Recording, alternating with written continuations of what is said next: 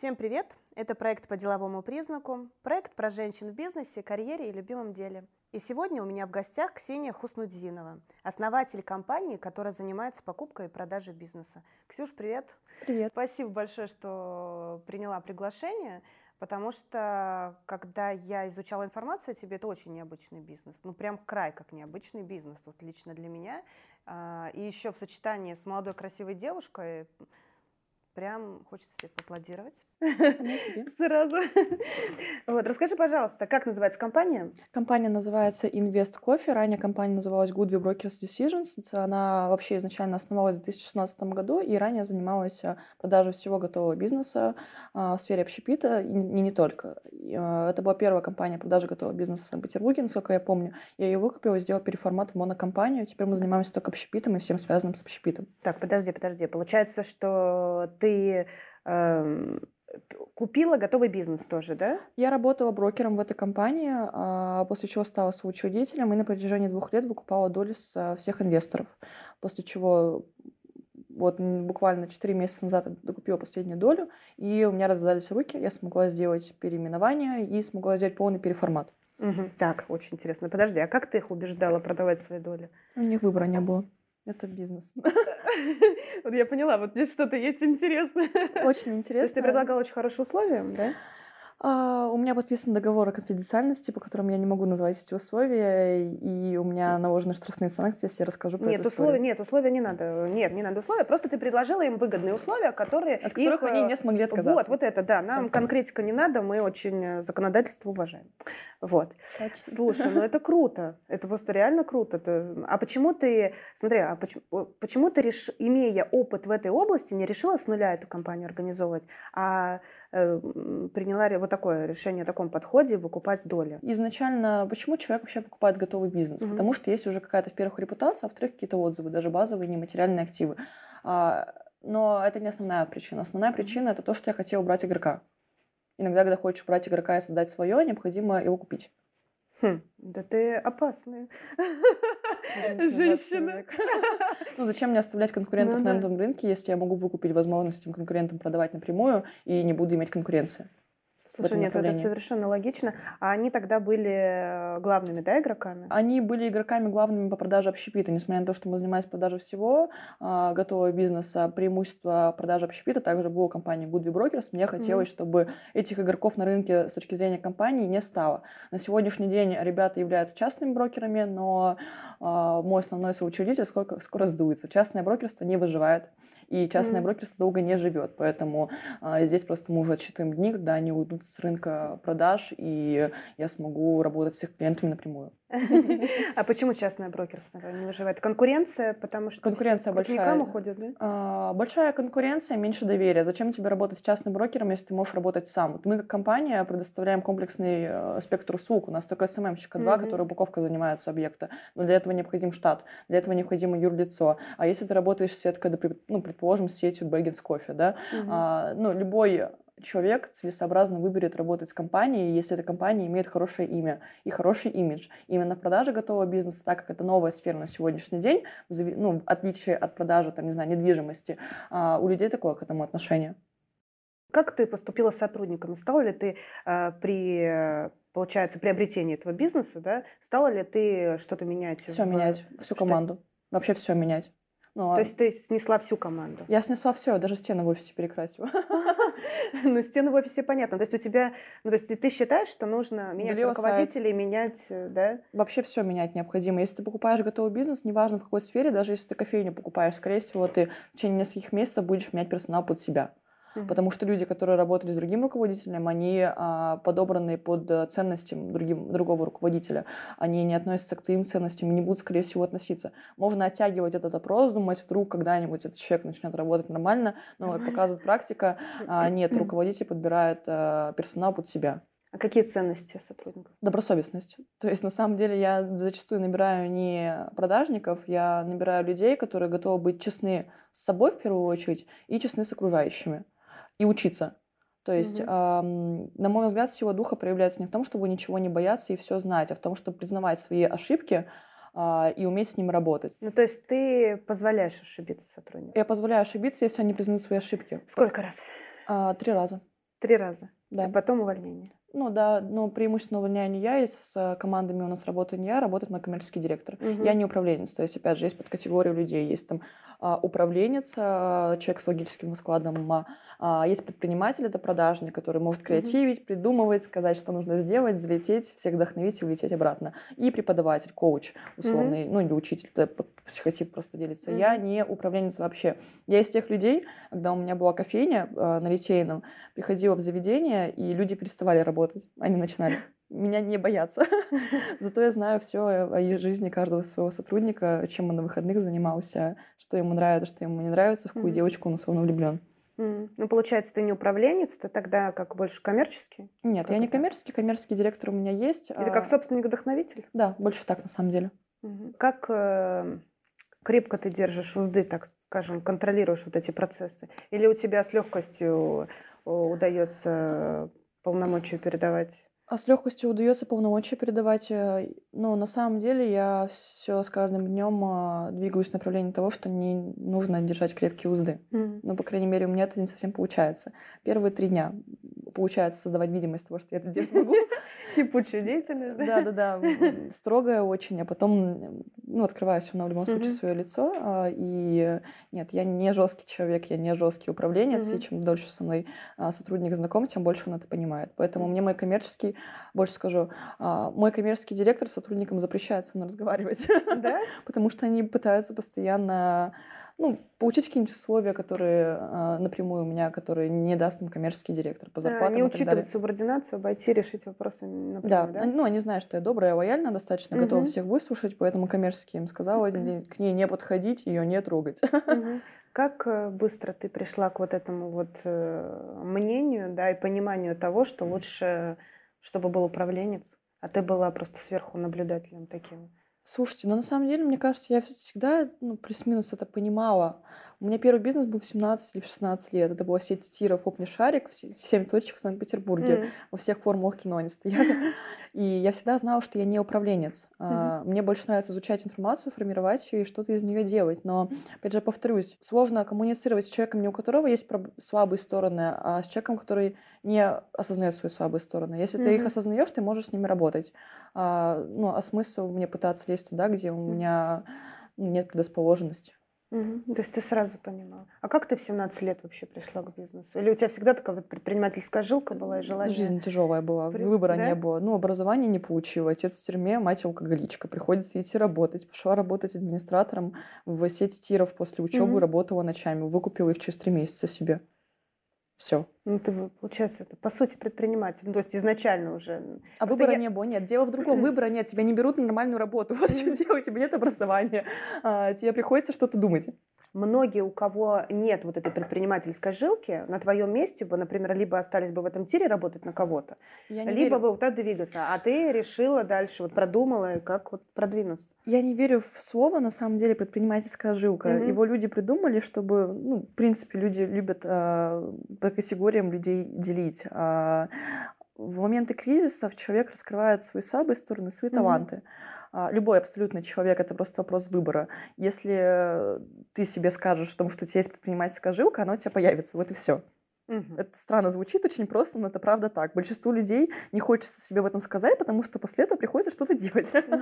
Ну, здесь я с тобой соглашусь. Я тоже считаю, что каждый человек может все. Да, абсолютно каждый. Вне зависимости, извините, там у меня отец в тюрьме, мать алкоголичка, у меня брат в тюрьме сидит, да, и э, я из поселка городского типа, извините, приперлась, у меня был скоростной велосипед, я продала скоростной велосипед, и на эти деньги приехала в Санкт-Петербург в А ты 16 лет. откуда? С? Челябинска. А, и, ну вот, и знаете, есть там гены, есть среда, но у меня хреновые гены и хреновая среда. Поэтому, когда я слышу какие-то ну, истории людей про то, что у меня вот это не получилось, потому что меня плохо воспитали, или потому Мгм. что в детстве меня ударила мама, или там потому что я училась в плохой школе, или потому что мне гены от дедушки передались алкаша. Или мне никто не помогал. Мне да? никто не помогал. Мгм, да. Да нет, дело не в этом. Мгм. А, Просто ты хочешь или не хочешь, вне зависимости от того, какие у тебя гены и какая у тебя была среда. У тебя либо есть желание, либо нет желания. Мне кажется, сейчас в 21 Да. веке, как бы грубо это ни звучало, все постоянно пытаются себя оправдать. Да-да-да, именно. И для того, чтобы ничего не делать. Да, но я в этом не виноват. Все в этом виноваты, но не я. Ну, молодец ты. А большой штат сотрудников сейчас? А, у нас штат небольшой. А, у меня вообще следующая позиция. Придерживаюсь то, что лучше а, не с кем, чем с кем попало. Я mm-hmm. этой позиции в отношении придерживаюсь, mm-hmm. и в отношении с друзьями. У меня только одна подруга есть. Mm-hmm. И в отношении штата. У нас на сегодняшний день 8 человек работает. Но это 8 человек специалистов. Лучших как, специалистов. Какой функционал у них? Я поняла, управленец, коммерческий. Да, вот у меня есть управленец, коммерческий директор, у меня есть администратор, который занимается за упаковку, у меня два СММщика есть, один, который занимался культурой кофе 10 лет, mm-hmm. потому что он может давать ну, грамотную наполняемость контента, и второй СММщик, который занимался развитием а, многих известных а, медийных личностей, таких как Басота, например, рэпер там, mm-hmm. да, а, она отвечает за СММ, за продажу этого СММ, то есть у меня всегда позиция того, что должна быть качественная информация, mm-hmm. и если ты, ну, не, не просто качественная продажа рекламы, а качественная наполняемость э, а, того продукта, который, который ты даешь. А, брокер в Санкт-Петербурге на сегодняшний день у меня один, этого достаточно. А, брокер в Москве, два брокера в Москве. Коммерческие mm-hmm. также у меня занимаются продажами. Давай поясним зрителям и слушателям, э, какова основная вот деятельность брокера, сущность.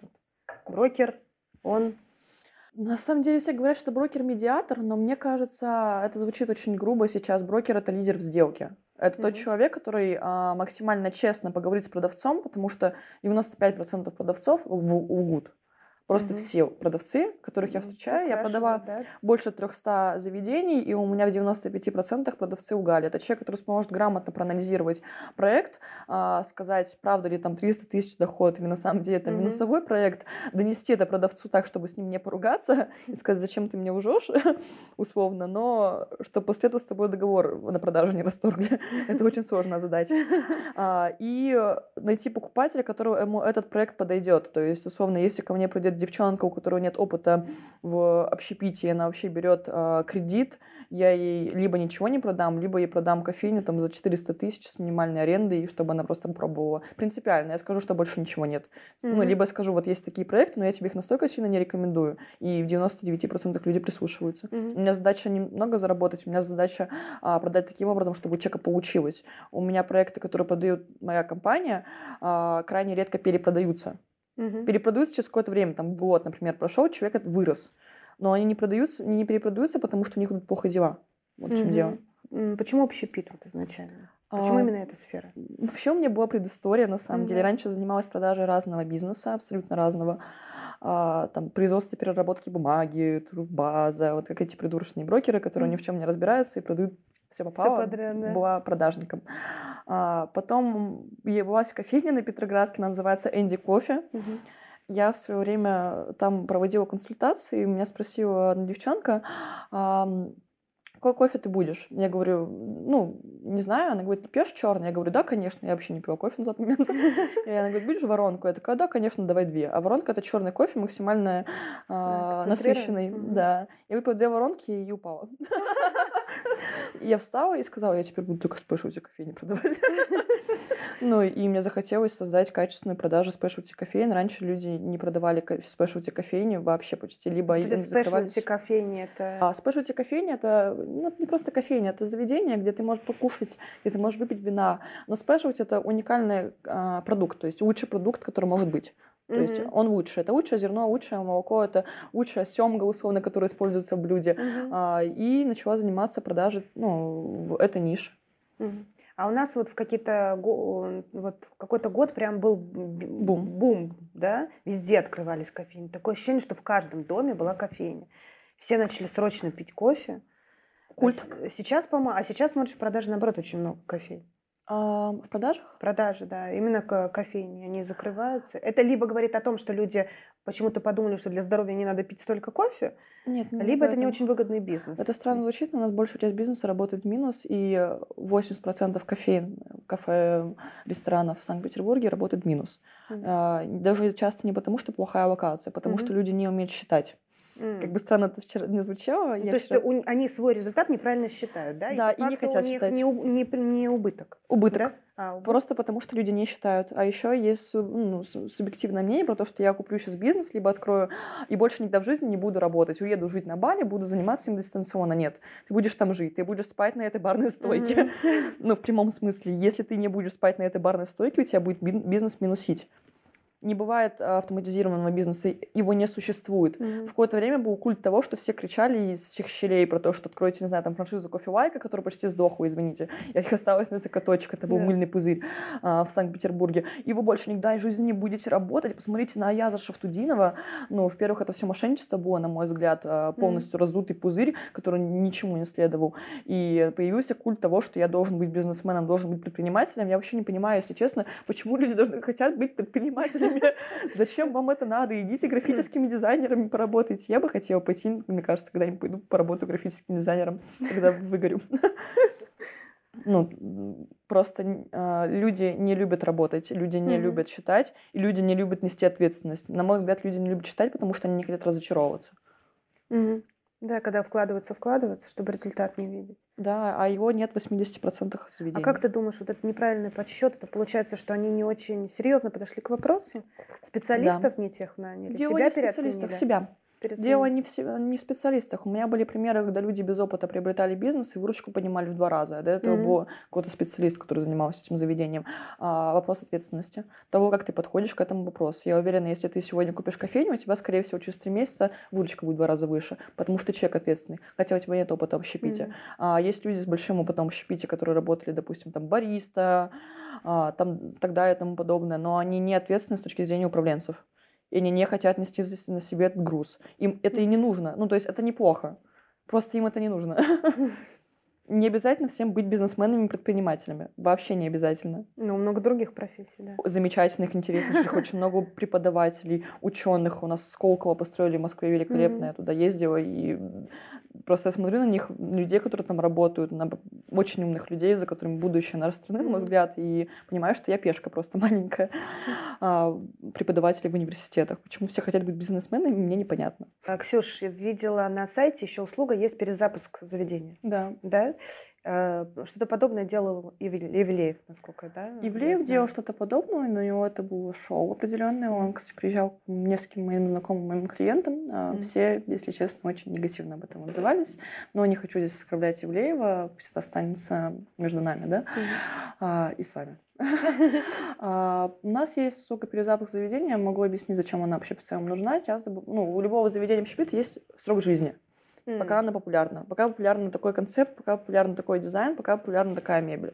А, часто заведение бывает реально клевое, и бывает хорошая локация, но его необходимо перезапустить. Условно, прийти, все снести и сделать заново. Обновить. Да, mm-hmm. и все обновить. От косметики до мебели. И для этой причины у нас есть контрагенты, которые этим занимаются, которые поставят заново бар, сделают заново дизайн. А, у меня есть контрагент, его зовут Сергей. А, он делал ресторан Ува, может быть, знаете, mm-hmm. на социалистической. А, Бэггинс, Mousetail, Коферсы, ну, еще огромное количество ресторанов mm-hmm. делал его организация, это наши контрагенты. Угу. А в среднем вот этот вот срок обновления какой он там? Каждые пять лет, три? Это чего зависит? В зависимости от концепта. Угу. Может быть, каждые три года, может быть, раз в 10 лет. То есть э, изначально концепт э, каждого заведения, он очень индивидуальный. Например, какое-то время э, было популярно хайповое заведение ЧБ-кафе. Может, слышали? Угу. Это такое кафе в черно-белом стиле, пришло с Японии, насколько я помню, э, концептуально. И, ну, это было модно полтора года. Угу. Вот сейчас ну, их порядка пяти, они все продаются каждые три месяца, их люди покупают, и снова перепродают. Это просто вышло из моды. Угу. Это было хайпово, но недолго хайпово. А бывают заведения домашние, уютные, которые могут быть актуальными 10 лет. Угу. А вообще вот из э, услуг, которые ты предлагаешь, какие более востребованы? Там продажа, покупка, перезапуск? Покупка. Самое основное – это покупка и продажа готового бизнеса. То есть э, у нас есть услуга открытия с нуля, но покупка и продажа более востребованная. Э, у нас есть там услуга инвестиции в готовый бизнес в формате просто mm. деньги инвестируются в какую-нибудь крупную сеть, и она им располагает. Например, в Коржов есть э, доверительное управление. Э, это тоже менее актуальная покупка. Как правило, люди покупают именно общепит, потому что у них немного опыта, э, хороших локаций, хороших помещений, правда, мало в городе, mm-hmm. и проще взять что-то готовое. Это выгоднее, на самом деле, на выходе купить готовое, чем открывать с нуля. А, и по причине того, что все хотят свое уютное гнездышко, когда ты будешь mm-hmm. проходить с друзьями, пить кофе, а может вино, что mm-hmm. захочется. Слушай, а вот ты сказала, что покупать э, готовое выгоднее, чем с нуля. Почему? Однозначно. Ну, я как раз ресторан продавала на Чернышевском находится, не буду, честно говорить, название. У него должно было по смете 35 миллионов, продавалось за 3,5.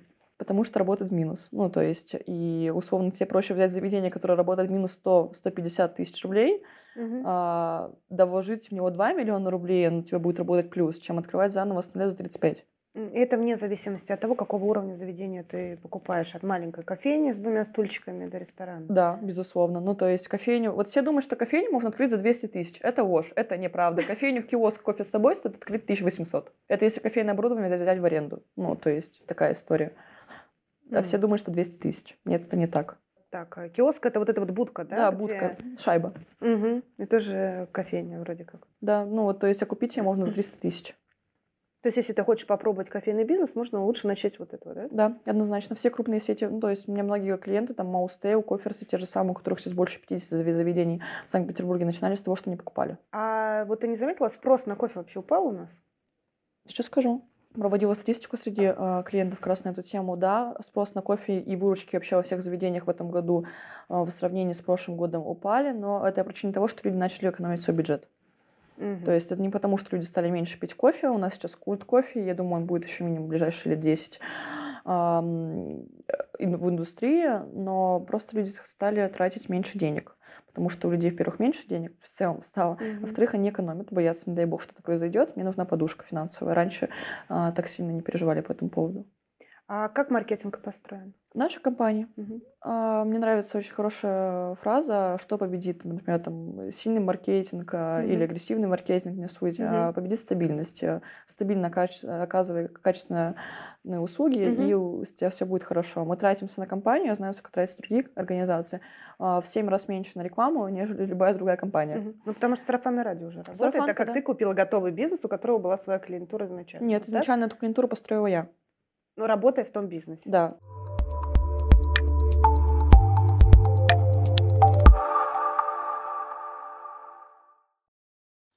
Я водитель с 20-летним стажем, и для меня в автомобиле всегда важно сочетание комфорта, качества и современных технологий.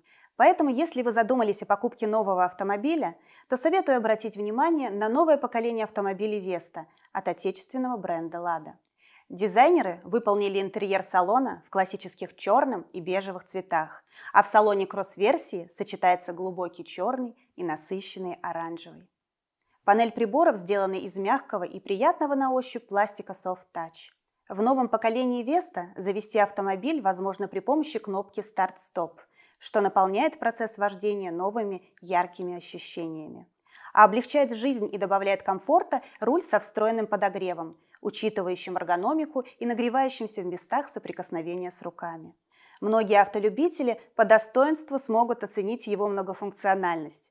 С помощью расположенных на руле кнопок можно, не отрываясь от вождения, принимать звонки, переключать музыку и управлять встроенными технологиями. 10-дюймовый цифровой кластер с Яндекс-сервисами позволяет в одном экране пользоваться бортовым компьютером, навигатором, а также считывать данные со спидометра и тахометра. Производители позаботились и о безопасности. Благодаря обновленной передней и задней светодиодной оптике ширина светового пучка как в ближнем, так и в дальнем режиме увеличилась на 50%. А поскольку у нас большую часть года едешь на работу темно, едешь с работы темно, такой апгрейд значительно облегчит вождение и сделает его более комфортным. Обновленная Lada Vesta представлена в следующих вариантах. Lada Vesta Sedan, Lada Vesta Cross, Lada Vesta SV и Lada Vesta SV Cross. Для семейных пар с детьми рекомендую обратить внимание на последний вариант, который будет отличным выбором как для ежедневных поездок по городу благодаря экономичному расходу топлива, так и для семейного выезда на природу даже с велосипедами, которые легко расположить во вместительном багажнике. А модель Lada Vesta в кузове седан – отличный выбор для прогрессивной молодежи, благодаря сочетанию современных технологий, стильного внешнего вида и приятного ценника. Цифровые технологии и впечатляющий дизайн, сочетание современной рациональности и ярких эмоций. Почувствуйте это вместе с Lada Vesta нового поколения. По ссылке в описании можно перейти на официальный сайт Lada и узнать обо всех автомобилях подробнее. А сейчас продолжаем наш выпуск.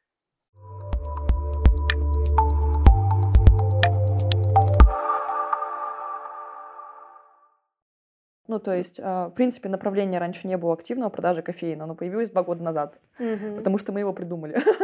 То есть а, у меня, я не просто продавала готовый бизнес, мы давали сопровождение каждому нашему клиенту Мгм. полтора месяца после сделки. Мы обучали их варить кофе, мы обучали их поставить кассу, как составлять технологические карты. Мы обучали людей вести бизнес. Мгм. У меня была цель, чтобы люди покупали бизнес и не перепродавали его, чтобы у них все было хорошо. Мгм. Работать на качество, потому что мне позорно продать бизнес, который будут перепродавать через месяц, и человек только потеряет деньги. А, Поэтому мы начали а, заниматься образованием наших клиентов, Мгм. и это дало хороший прирост к сделкам. А масштабироваться как-то планируешь? Да, в через 25 числа уезжаю в Москву, буду открывать там офис. На сегодняшний день мы занимаемся продажей в Москве точно так же, но у нас там нет полноценного офиса продаж, а, поэтому я поеду в Москву, буду заниматься продажами там.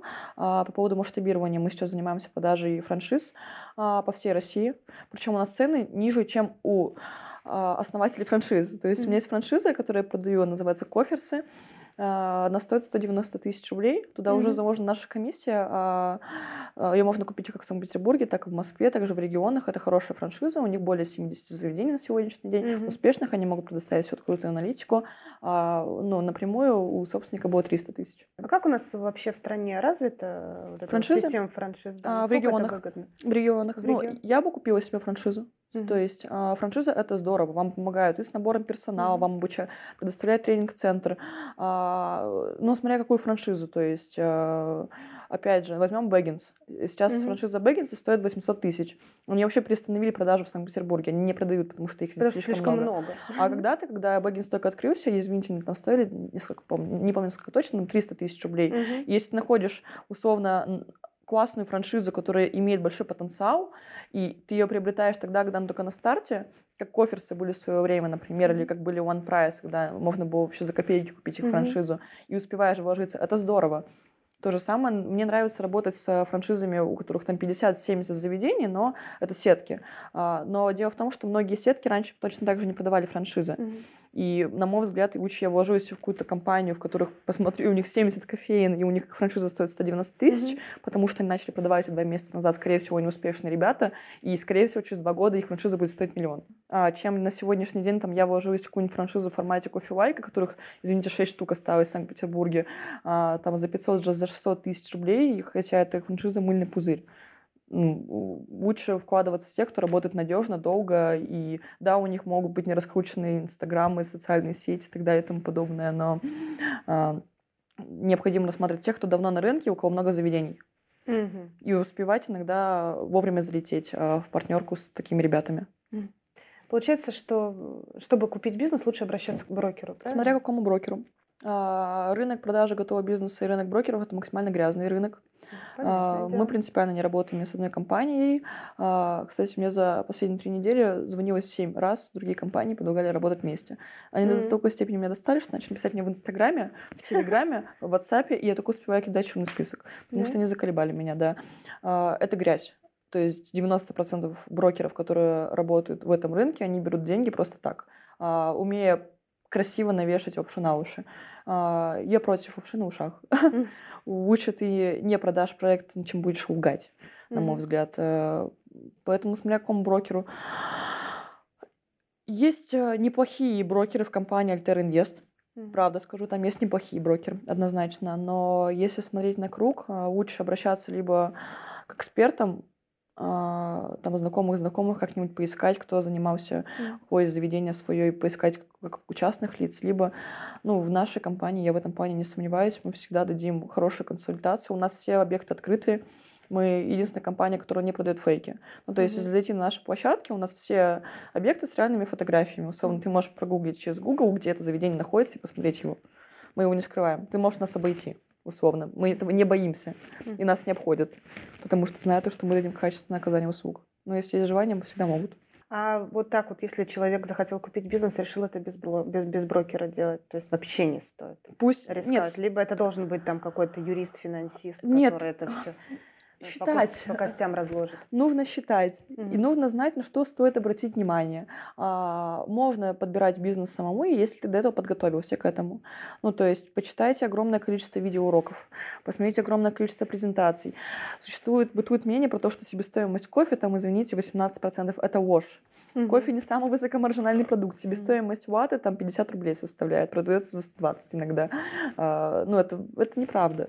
Mm-hmm. А, кофе не самый прибыльный бизнес. А, и прибыльных заведений, ну, прибыльный бизнес крайне редко продается вообще такая корова, как правило, А какой самому. бизнес прибыльный сейчас? Если брать не общепит? Ну да, вот вообще, если брать все. Вот, вот ну, если брать все, не совсем в этом вопросе, наверное, буду компетентна. Мне кажется, блогеры сейчас много зарабатывают, и тиктокеры. Ну, вот сегодня, серьезно. Ладно, из общепита? Из общепита, ну... Рестораны большие? Сетки. То есть сетки хорошо зарабатывают, доставки, доставки.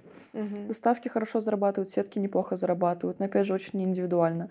Сетки тоже не все. Там даже если... Я знаю показатели многих заведений, mm-hmm. и Вольфчика, и кофеварим. Mm-hmm.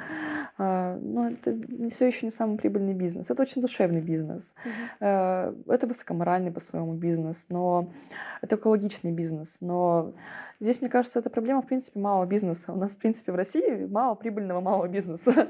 вот в чем дело и он живет там три года и закрывается, вне зависимости от того, что шмотки ты продаешь или кофе ты варишь. Слушай, а ты сказала, что у тебя было много проб, да, бизнесов разных. Ты когда-нибудь была не единолично в партнерстве в бизнесе? Ну, ты заходила, правильно, перед покупкой, как ага. Э, учредитель?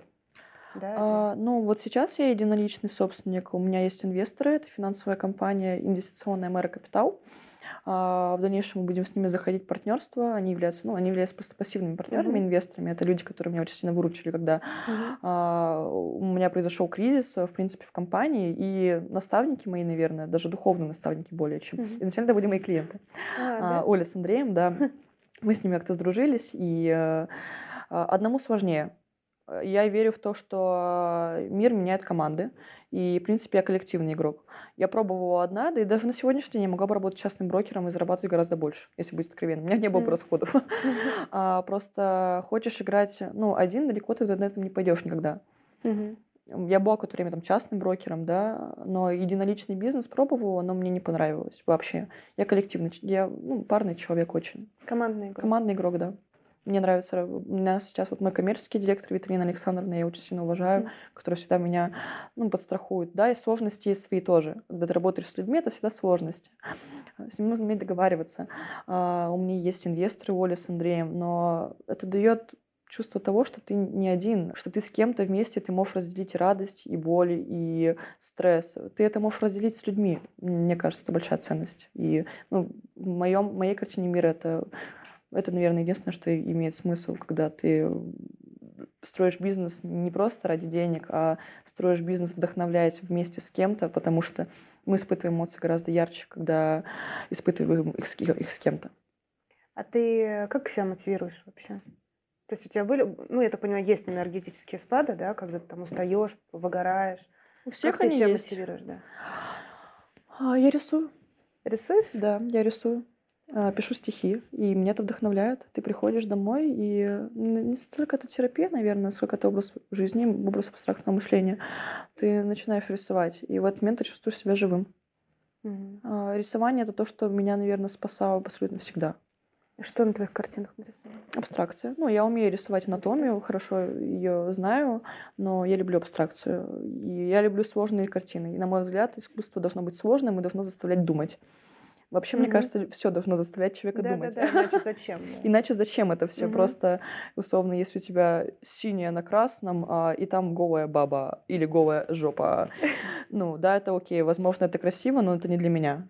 Mm-hmm. Я считаю, что искусство должно заставлять думать, и есть вот с людьми есть такой элемент послевкусия. Угу. Когда ты встретился человека, и после этого человека осталось послевкусие. Приятное, неприятное, горькое, соленое. Либо никакое. Либо никакое. Это еще Пустое. Хуже. Еще хуже, да. Пустое. Есть люди пустышки. Да. Хотя они могут очень там, ну, условно, как анализ... Э, пример есть дверь. Вот э, видишь э, дверь, и за дверью есть человек и его внутренний мир. Угу. У кого-то за дверью стена, а у кого-то за дверью, хоть она и обшарпанная, огромные коридоры, космос, вселенная да, и так да, далее. Да, да. И, на мой взгляд, искусство — это же часть человеческой души. человек взял и на холст перенес часть своей души, поэтому она mm-hmm. вызывает эмоции, искусство вызывает эмоции. И, заста... и оно цепной реакцией передает эмоции другим людям, отзеркаливая их. А, немножко в другой конфигурации человек уже чувствует, но искусство должно заставлять думать, иначе оно бесполезно.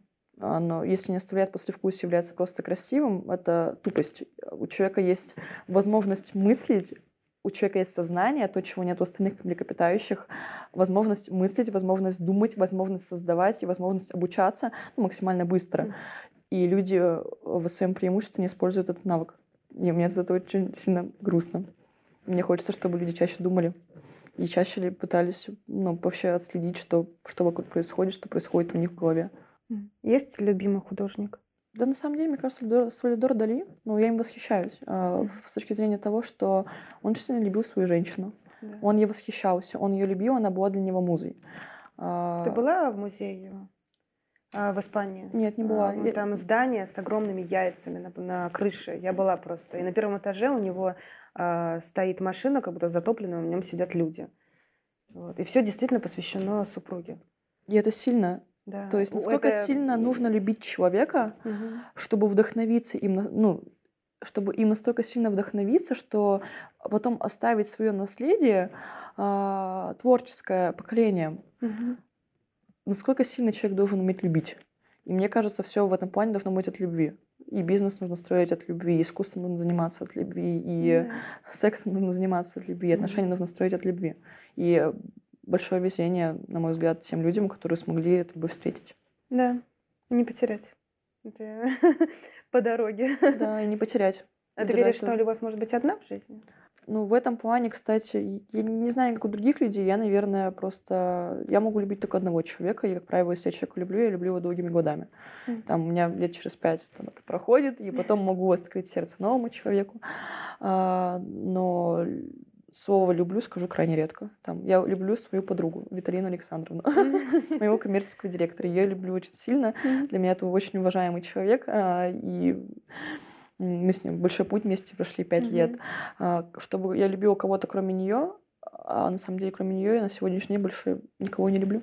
Ну, кота люблю все. Там у меня больше нет ни друзей, ни партнеров. Тебе больше не надо? Надо, просто да? лучше ни с кем, чем с кем попало. Угу. А, долго, ну, я долго сближаюсь, но если сближаюсь, сближаюсь а, плотно. Угу. Тебе нужна проверка времени, правильно? А, проверка событиями. Угу. Поведением в тех или иных ситуациях. Как человек себя поведет. Ксюша, а что-то поменялось сейчас в связи с политической обстановкой в сфере продажи покупки бизнеса? Да, люди стали больше экономить деньги. А процентов на 20 больше стали продаваться, чем раньше. Все сейчас думают, что все продаются. Нет, ну, процентов на 20 да. больше заведений стало продаваться, безусловно. А, ну, 20 не, не так много. Это не страшно. Да. Ну, стали меньше покупать. А, цена на бизнес очень сильно упала. Угу до 60%. Сейчас выгодно покупать, на самом деле, очень. Ну, да, а, выгодно вкладываться. А, лояльны стали продавцы. Но, ну да, стало меньше сделок тоже, безусловно. Ну, логично, потому что а люди не заметила, кто, кто ушел с рынка? Ну, Именно по компании? Да. Ну, например, кофейни больше, пекарни вот в твоей сфере. Да все живут и всегда да? будут жить, да. Неважно, кофейня это пекарня, общепит. Ну, бизнес как росточек в асфальте, он будет прибиваться в этом плане. Если человек хочет, если это нужно людям, это будет работать. Неважно, в 90-х годах, извините, кофе продавали, да, это было три в одном. И сейчас просто немножко формат меняется. В общем, главное желание. Да, безусловно, да? всегда было, есть и будет. Главное желание, вне зависимости, грубо сейчас скажу, даже в нацистской Германии рестораны работали. Угу. Ну, и вне зависимости от политической ситуации в стране, хочет человек, он будет заниматься этим. Сейчас задам тебе вопрос, который задаю каждой своей героине. Кто такая современная женщина? Современная женщина — это женщина, которая живет в мире, где нет дискриминации, на мой взгляд, и где равные права у женщин и мужчин, где Современная женщина — это женщина, которая умеет отделять а, свои истинные навыки от а, стереотипов, заданных обществом, вне зависимости от того, что женщина — это бизнесмен, ученый, преподаватель, психолог, художник. А, современная женщина — это женщина, которая умеет а, осознавать факт того, что такое стереотипы, а что такое она, и отделять от этого. То есть э, женщина, которая живет э, не в мире дискриминации, на мой mm-hmm. взгляд. Да и в целом все. Дальше что хочет. Хочет рожать пять детей, хочет заниматься бизнесом, хочет идет работать а, дальнобойщиком. Не принципиально. Но она, она осознает, почему она сделала тот или иной выбор. У нее И есть это этот ее выбор. выбор, да. Это ее выбор, Мгм. и это она его сделала. Это в целом все. Итак, сегодня у меня в гостях была Ксения Хуснудзинова, молодая современная женщина, которая живет в мире, в котором нет дискриминации. Спасибо всем большое. Тебе, Ксюш, спасибо, было очень интересно. Выпуск вышел при поддержке бренда «Лада». АО «АвтоВАЗ». Реклама.